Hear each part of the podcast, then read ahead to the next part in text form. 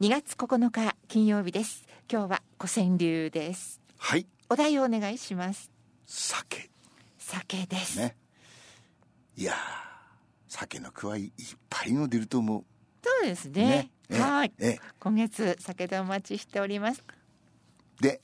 古川流いきますか古川流です、はいそば切りが20うどんが27そば切りが20うどんが27何のことかわかりますうどんの方が高いっていうことですか 20と27を足すと四十七士そうですまあ謎解き川柳ですけどそちらですあの四十七が蕎麦屋の苦いで集まったでしょうちの前にね、でまあそば頼んだやつが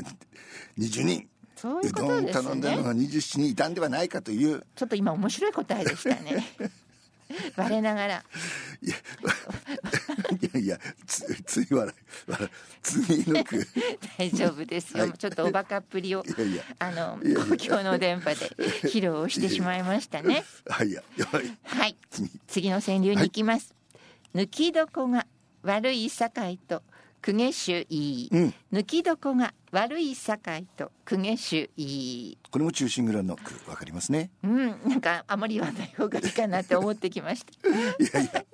どこで人情、ねはい、ね人情松の廊そう下松の抜きどこが悪すぎるだろうとでこの「えー公家主いい」というわ悪い境とというつまり上方言葉ですね、だからそういう公家様にはそういうやつがいて、はいでぐちゃぐちゃいたんじゃないかしらと、でこのようにまあ後でもまた出てきますがねはい赤穂浪士中心蔵の句多いんですよこの古川流ね何度もやりましたもう二十何年間もう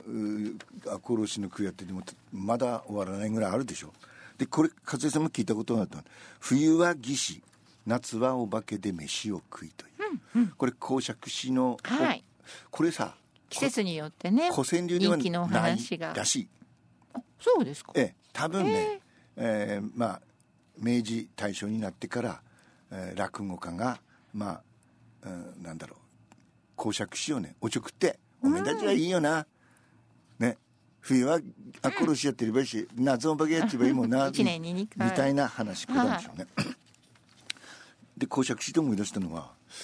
あのな立川男子男立子川流。はい立川流はね落語はもちろんのこと講談をやれないと真打ちになれないあそうなんで男す子も講談上手ですけどえー、志の輔もじゃあやるのやるするんですねみんなみんなやるの覚えてるのね、で思い出したのは名前忘れたんだけどなあのふ船船あの清水の次郎町の一森の石松が船に乗って、えー飲みねえ食いねえ、はいね、江戸っ子だってねえっちゃうじゃん、あれは三十石船だか五十石船だかで大きい船なんですけどあの俺が覚えてるのはあの10人ぐらいしかの乗れないねちっちゃい船なんですよでその船が途中でピタリと止まっちゃう、男子の落語で聞いたと思うんですけどでみんな「おい船頭さんどうしたのふ船止まっちゃってあまずいな2年に一遍いや3年に一遍ぐらいはあるんですよこういうことが周りを見てくださいサメだらけでしょでサメがバーッと船の周りを囲んでるわけですで耳を澄ますとガリガリ音がするでしょあれは船底をサメがかじって でいいいずれそのう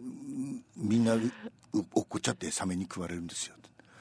えー、どうにかならないのかねいやどうにもならないんですただ昔からあることなので手はあるんですえどどどどんな手だ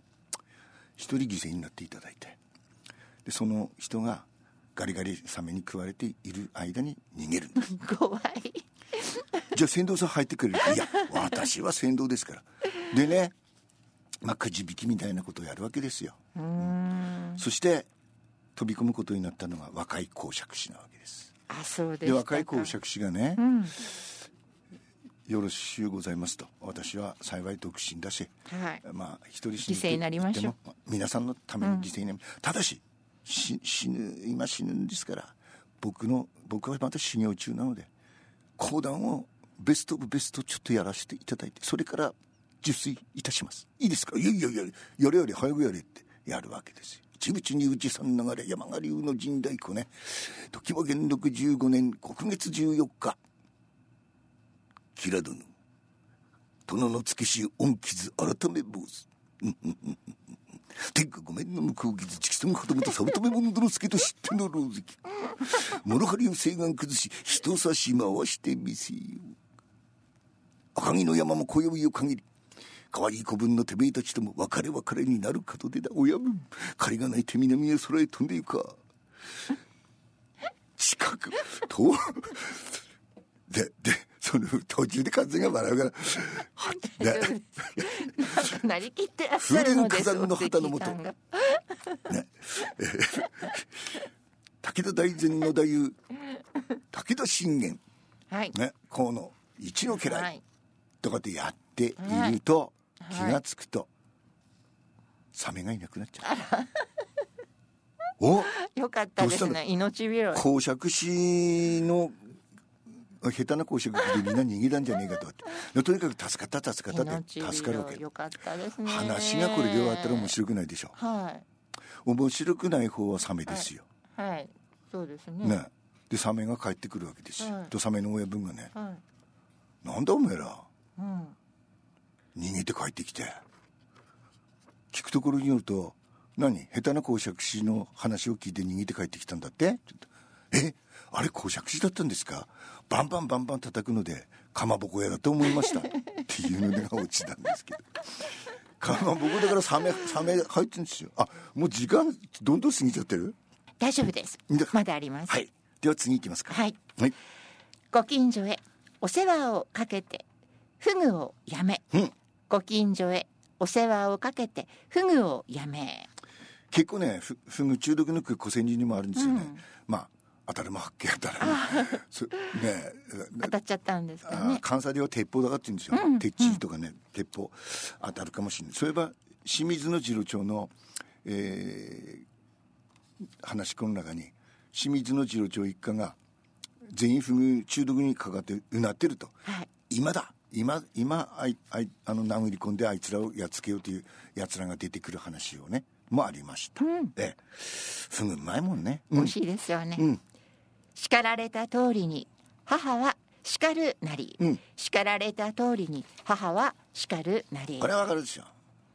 うんねまだ自分が小さかった時に、うん子供の頃に、うんあのお母さんがそうそう叱られたああないう具合に叱られるやとかって思っていたのに同じことを同じことを同じしようにまあ一緒ですね今はね、はいうん、雪村は生きる気でないもんどころ、うん雪村は生きる気でないもんどころこれはわかりますかえ真田雪村ですかそうですええ真田の雪村君はいねもんどころのさなあえ大河ドラマとかでの信繁ね